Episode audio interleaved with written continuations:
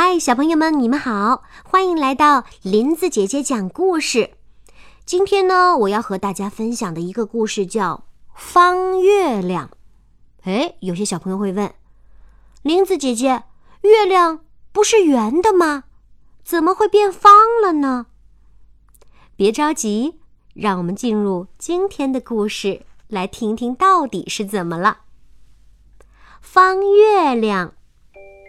有一天，小兔子正在玩积木，月亮看见了，它想：“我也想玩积木。”月亮往下一跳，就跳到小兔子的家里来了。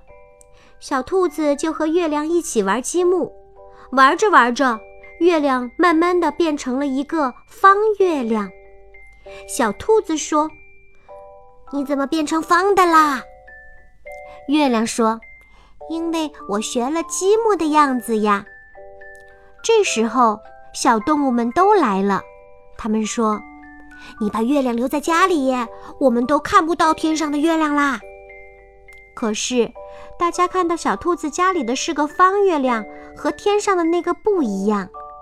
小熊说：“我来把月亮搓搓圆吧。”说着，他就把月亮放在地上滚起来。可是月亮说：“我就是不想变成圆的。”这时候，小兔子把积木都收起来，拿出一个皮球。小动物们开始在一起玩皮球。月亮也要玩皮球，它学着皮球的样子，在地上一弹一弹，一下子弹回到天上去了。小熊说。月亮在天上多好看啊！小兔子说：“是啊，因为这是我们大家的月亮。”